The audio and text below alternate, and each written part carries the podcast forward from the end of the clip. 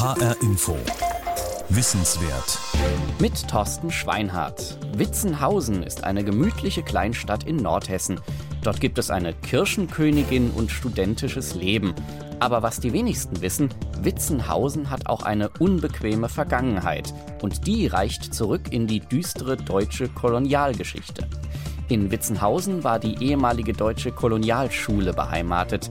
Hier wurden junge Männer zu Tropenlandwirten ausgebildet und anschließend in die deutschen Kolonien in Afrika geschickt, um dort zu siedeln und den deutschen Geist zu verbreiten, notfalls auch mit brutaler Gewalt.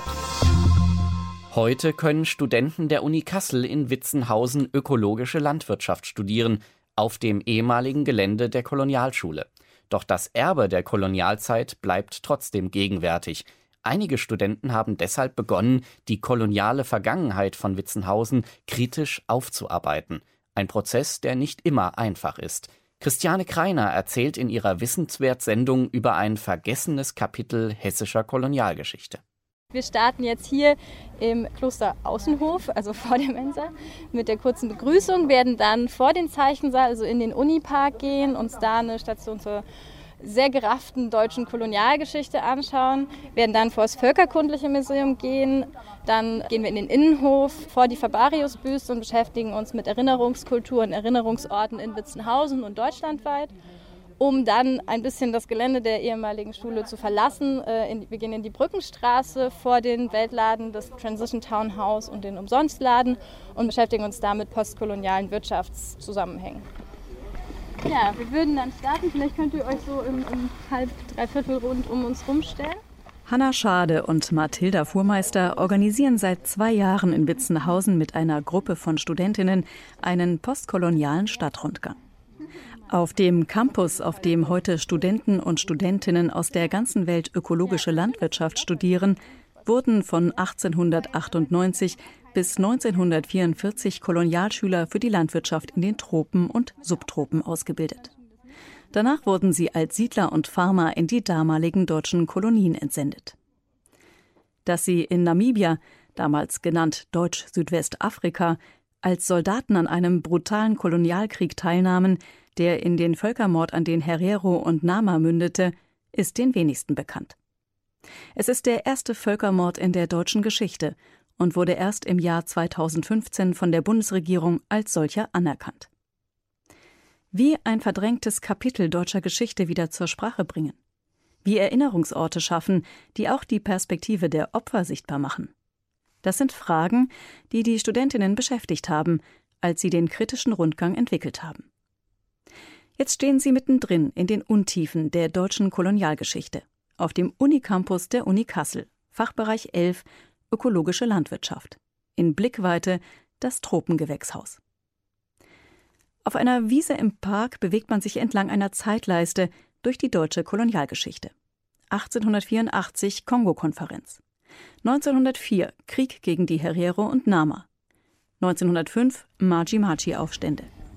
Auf der Zeitleiste sind Zitatschnipsel ausgelegt. Der deutsch-südwestafrikanische Krieg der letzten Jahre hat es in seinen blutigen Opfern, aber herbedlen Leistungen bewiesen, wie in der Tat die koloniale Kampfesarbeit vieler wackerer Söhne die beste nationalpolitische Schule für unser Volk bedeutet. Genau, das Zitat ist von 1908. Könnt ihr, könnt ihr euch denken, von wem das ist? Es ist von Ernst Albert Fabarius, dem Gründer der deutschen Kolonialschule, der das halt zur Beteiligung von Kolonialschülern ähm, am Krieg gegen die Herero und Nama sagt. Hanna Schade zitiert Ernst Albert Fabarius. Er war evangelischer Militärpfarrer und langjähriger Direktor der deutschen Kolonialschule DKS. Gegründet wurde die Schule im Jahr 1898 vom Evangelischen Afrikaverein. Sie war eine private Gründung, eine GmbH. Unter den Gründern waren Mitglieder des Adels, aber auch Handelshäuser aus Hamburg und Industrielle aus dem Ruhrgebiet, die bereits erste Niederlassungen seit 1884 in den sogenannten deutschen Schutzgebieten hatten. Der Historiker Carsten Linne hat sich intensiv mit der Ausbildung von Tropenlandwirten beschäftigt. Die Motive zur Schulgründung lagen in erster Linie darin, dass im Deutschen Reich wie aber auch bei allen anderen Kolonialmächten sich die Erkenntnis durchsetzte in dieser Zeit, also kurz vor der Jahrhundertwende, dass man gut geschultes Personal in den Kolonien brauchte, um sie vernünftig ja, ausbeuten zu können. Darum ging es ja im Kern. Bis dahin waren das offensichtlich überwiegend ja Leute ohne eine adäquate Ausbildung, jedenfalls bis hin zu ausgesprochenen Glücksrittern, die entsprechend häufig auch scheiterten. In seinem Buch von Witzenhausen in die Welt hat Carsten Linne die Geschichte der deutschen Kolonialschule bis in die 70er Jahre rekonstruiert. Er hat dafür über 3000 Schülerakten durchgesehen und 800 davon ausgewertet, die heute im Archiv des Deutschen Instituts für tropische und subtropische Landwirtschaft liegen. Die Kolonialpädagogik, die Fabarius dort an der Schule gelehrt und verfochten hat, ist im Kern, wenn man es reduziert, eine Arbeitserziehung im evangelischen Sinne, also dem ähm, protestantischen Arbeitsethos entsprechend, und eine Charakterschulung. Also es ging in erster Linie darum, den Schülern harte Arbeit, und das heißt also wirklich körperlich harte Arbeit, näher zu bringen und zum anderen eben durch das Internatsleben ihren Charakter zu schulen. Das taucht immer wieder auf, also dass sich der im Zusammenleben mit anderen der Charakter formt, abschleift etc.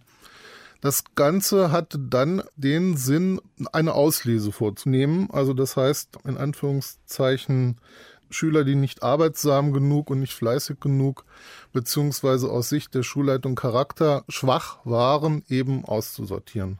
Hausordnung 1899. Von den Kolonialschülern wird erwartet, dass sie in ihrem Verhalten, in Zucht und Wandel durch Eifer und Treue es an den Tag legen, wie sie sich allzeit ihres künftigen Berufes, Vorkämpfer echter deutscher Tüchtigkeit und Kulturarbeit und Träger edler christlicher Gesittung zu sein, voll bewusst sind. Ernst Albert Fabarius wollte Kulturpioniere ausbilden, mit militärischer Disziplin und einem strengen Stundenplan. Stalldienst, Molkerei, Gartenbau, Viehzucht, Geländevermessung, Handwerk und Reiten standen genauso auf dem Lehrplan wie Chemie, Volkswirtschaft und Kulturwissenschaften. Völker- und Rassekunde gehörten zum Curriculum ebenso dazu wie Fremdsprachen. Holländisch, Englisch, Französisch, Portugiesisch, Kiswahili, Hausa und Malayisch. Also aufgrund des sehr hohen Schulgeldes, was so um die Jahrhundertwende bei etwa 1000 Mark lag. Dazu muss man sich dann aber vorstellen, dass das Jahreseinkommen eines normalen Arbeiters bei unter 800 Mark lag. Also da sieht man schon die Relation dran, dass also nur Angehörige der oberen Mittelschicht bis Oberschicht sich zur damaligen Zeit ihre Kinder dorthin schicken konnten, aufgrund der finanziellen Situation. Das hat natürlich auch die Zusammensetzung der Schülerschaft geprägt. Es waren Bürgersöhne, Söhne von Pfarrern, Apothekern, Fabrikanten und Juristen. Oder sie trugen Adelstitel. Wenn die Schüler nach ihrer Ausbildung in die Kolonien geschickt wurden, hatten sie nicht nur praktisches Pharmawissen im Gepäck, sondern auch den imperialen Zeitgeist. Rassistische Herrenmenschenideologie. Die ersten Absolventen kamen 1900 in Afrika an, in den damaligen Kolonien Deutsch-Ostafrika, Tansania, Togo und Kamerun und in Deutsch-Südwestafrika, also Namibia. Nomzas Post Malta Höhe, den 25. Dezember 1902.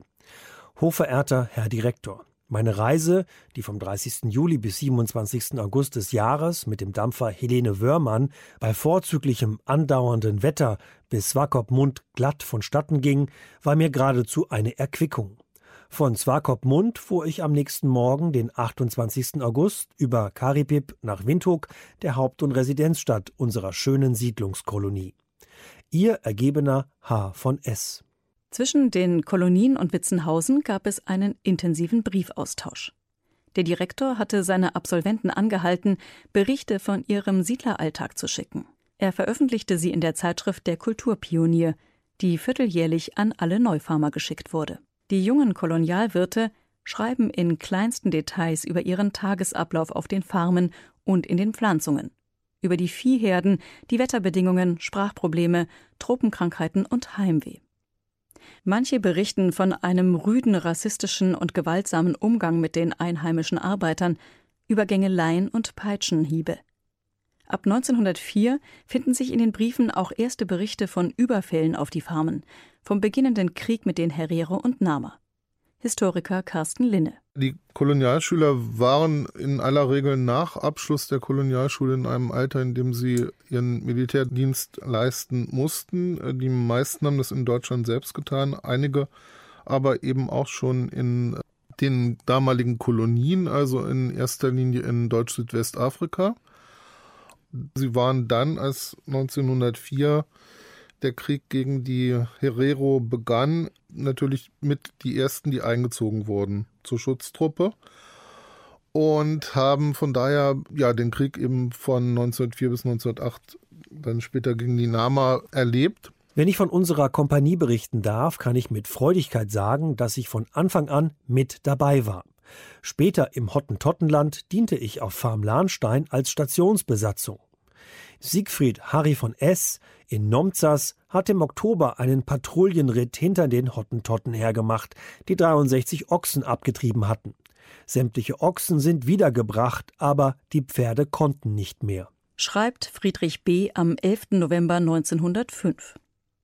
Es sind spärliche persönliche Berichte, heute sind es Dokumente von großem historischem Wert. Sie erzählen von einem zermürbenden Krieg, der in einem Völkermord endete, dem um die 80.000 Menschen des Volkes der Herero und Nama zum Opfer fielen. Heute gilt er als erster Völkermord in der deutschen Geschichte.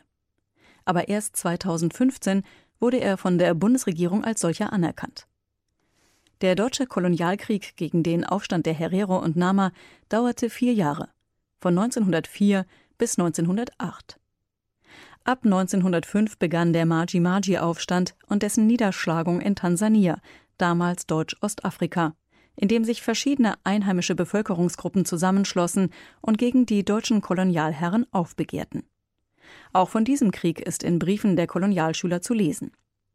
Als 1914 in Europa der Erste Weltkrieg ausbrach, begann er auch in den deutschen Kolonien. In Witzenhausen schloss der Schulbetrieb.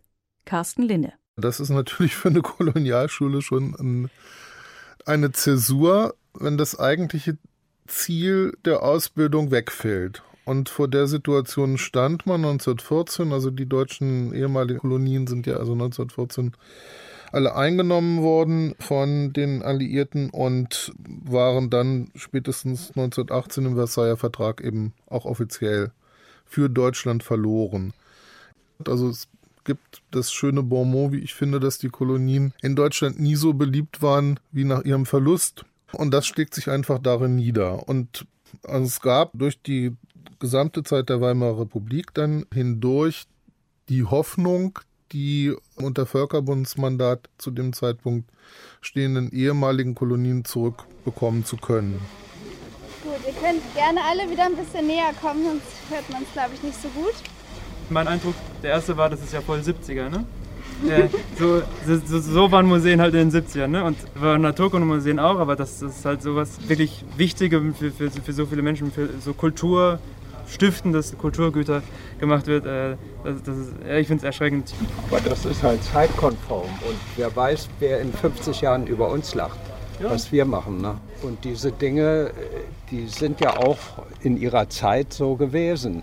Das sind ja Originale. Und warum soll man die nicht mal zeigen? Genauso gibt es nur Museen äh, deutscher Art, wo die deutsche Geschichte dargestellt wird.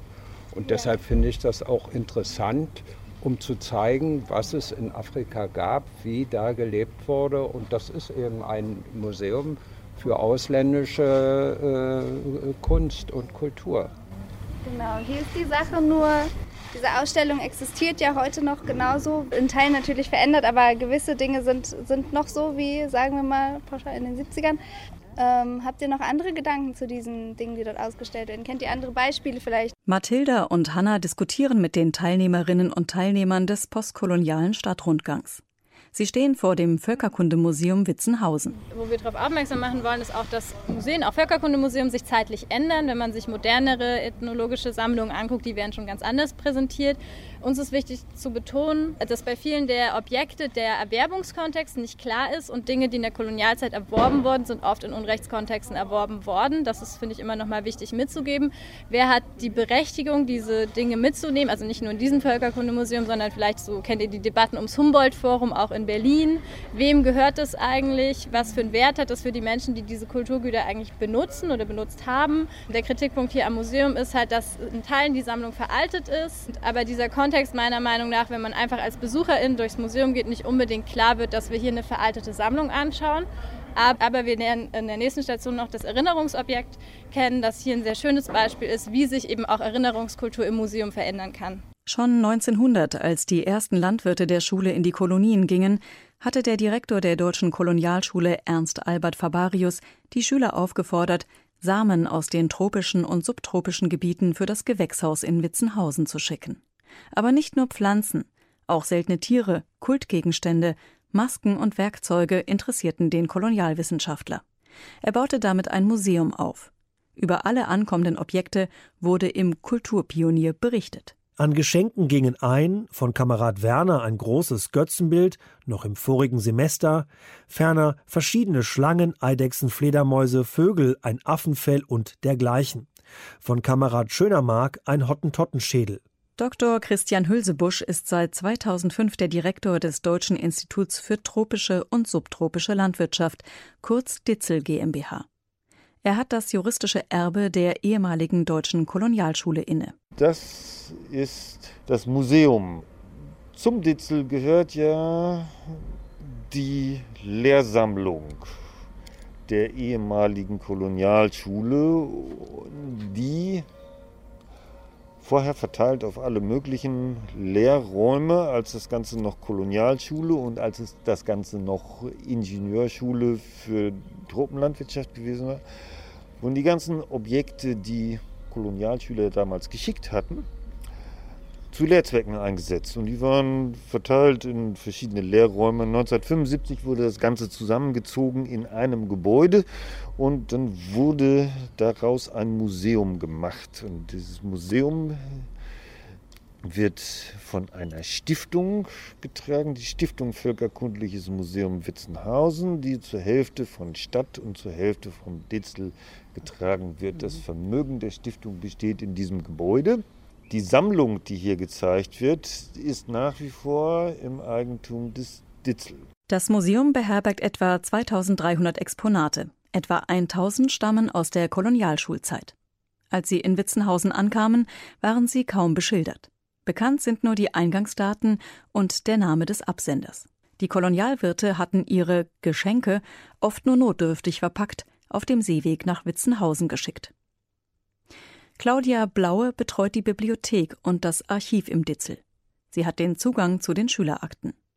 Sie hat die Akte von Harry von Schönermark aufgeschlagen. Die vom Herrn Schönermark ist eine sehr lange, zeitlich gesehen sehr lange Akte. Also er war 1900, war das erste Mal hier und den letzten Beleg von ihm haben wir von 1928. Und in 1967 ist dann nur noch mal so ein kleiner Beleg mit drin. Und da sind halt die Briefe drin und da ist auch dieser berühmte Schnipsel. Das ist eigentlich eine Visitenkarte von ihm, wo er schreibt, dass er Farmer ist und in Deutsch-Südwestafrika seine Farm keiner Hass hat. Und hinten drauf ist dann handgeschrieben, ganz kurz nur anbei der Hottentottenschädel. Er war auf einer schwarz lackierten Bodenplatte befestigt, trug einen Glassturz und eine kleine Beschriftung: Hottentottenschädel. Eine Volontärin hatte ihn durch Zufall auf dem Dachboden des Museums wiederentdeckt. Das Ditzel beauftragte eine Provenienzrecherche. Der Historiker und die Medizinhistorikerin fanden heraus, dass der Schädel von einer etwa 20-jährigen Nama-Frau stammt.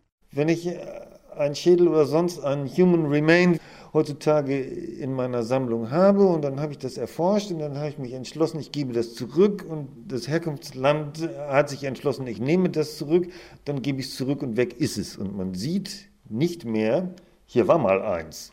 So, das heißt, der ganze Unrechtskontext, der jetzt vielleicht den Leuten noch geläufig ist, ist in 20, 30 Jahren, wenn sich keiner mehr erinnert, ne? und keiner zufällig irgendeine Dokumentation findet, verschwunden. So. Uns geht es darum, Dinge, die zurückgegeben werden müssen, zurückzugeben und gleichzeitig aber darauf hinzuweisen, die waren mal hier. Guck mal, und die sind hier da und so sind sie hierher gekommen, das ist damit gemacht worden. Jetzt gibt es im Museum eine sichtbare Lücke, die den Besucher innehalten lässt. Unter einem Glassturz ist in rotem Sand nur noch der Abdruck des Schädels zu sehen. Im Hintergrund hängt die Bodenplatte, auf dem der Schädel über 100 Jahre festgezurrt war, bis er 2018 in einem öffentlichen Festakt in Berlin an eine Delegation der NAMA zurückgegeben wurde. Die Restitution des Schädels war ein wichtiger Akt.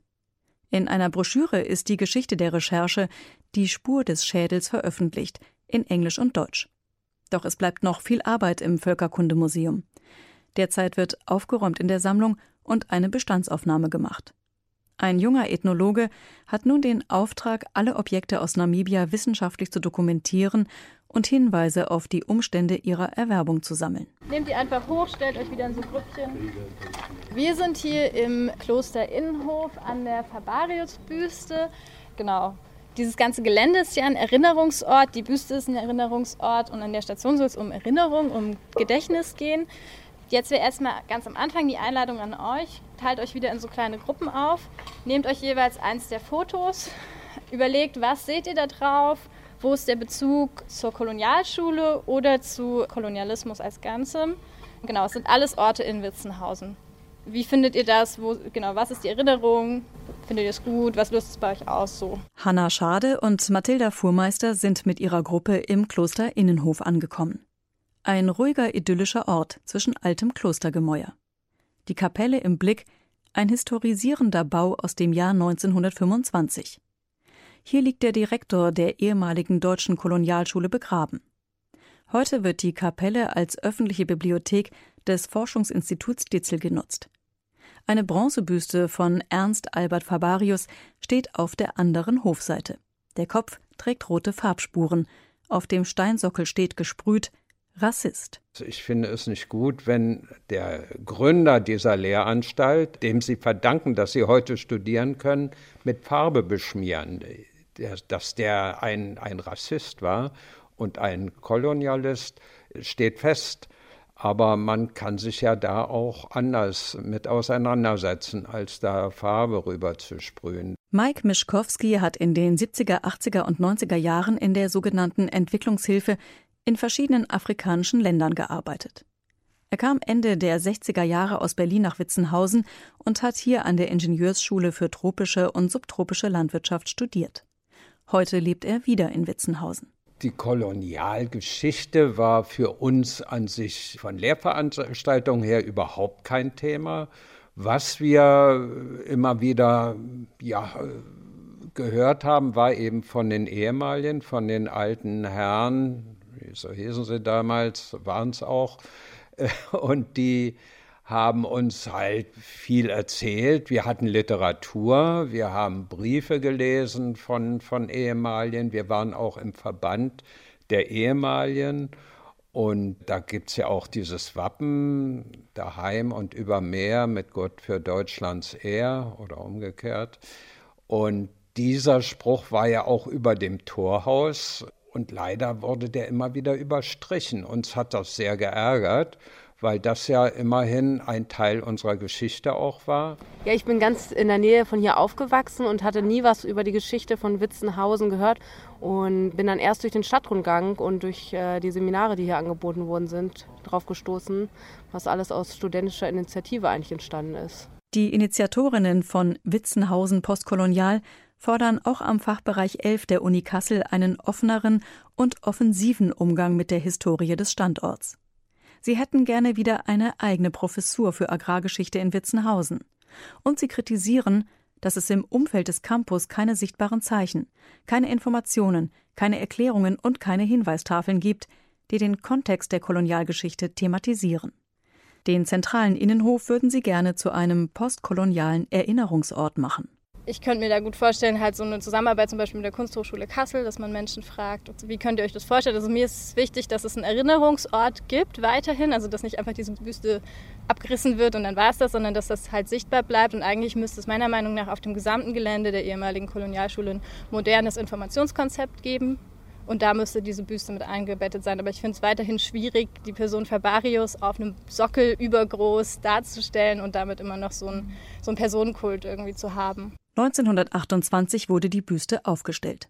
Das Dietzel fügte vor ein paar Jahren eine Tafel hinzu, die die Leistungen von Ernst Albert Fabarius als Kolonialwissenschaftler hervorhebt. Das war den Studentinnen zu wenig.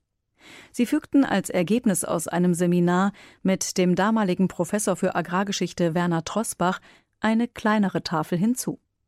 Zu lesen ist Fabarius verbreitete Rassismus und unterstützte die auf Unrecht und Gewalt gegründete Kolonialexpansion des deutschen Imperialismus massiv.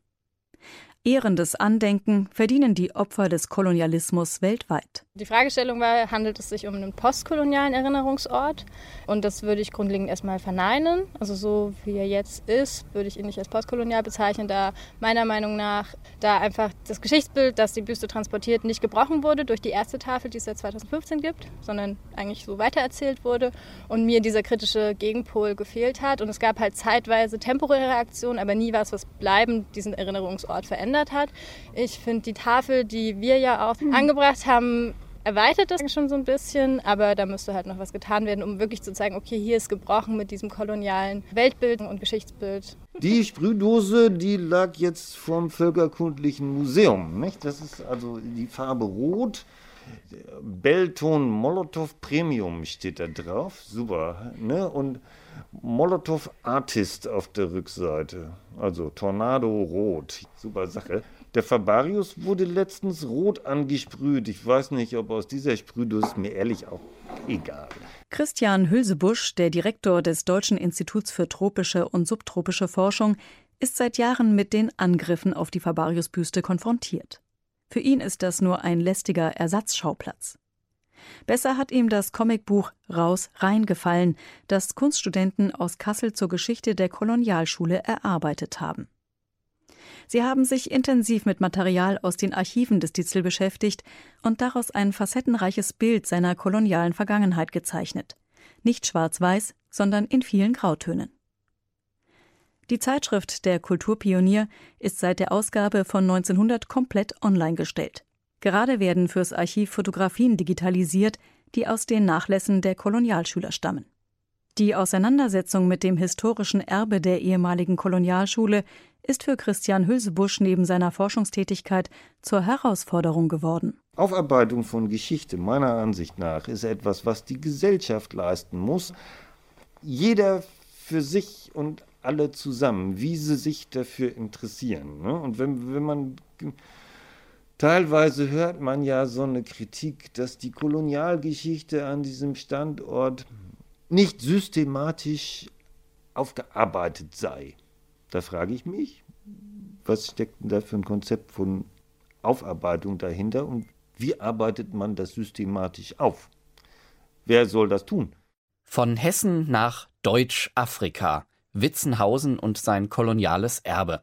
Sie hörten eine Wissenswertsendung von Christiane Kreiner. Diese Sendung können Sie auch als Podcast hören unter hrinforadio.de und auch in der ARD Audiothek App. Für Schulen steht diese Sendung außerdem kostenfrei als Unterrichtsmaterial zur Verfügung.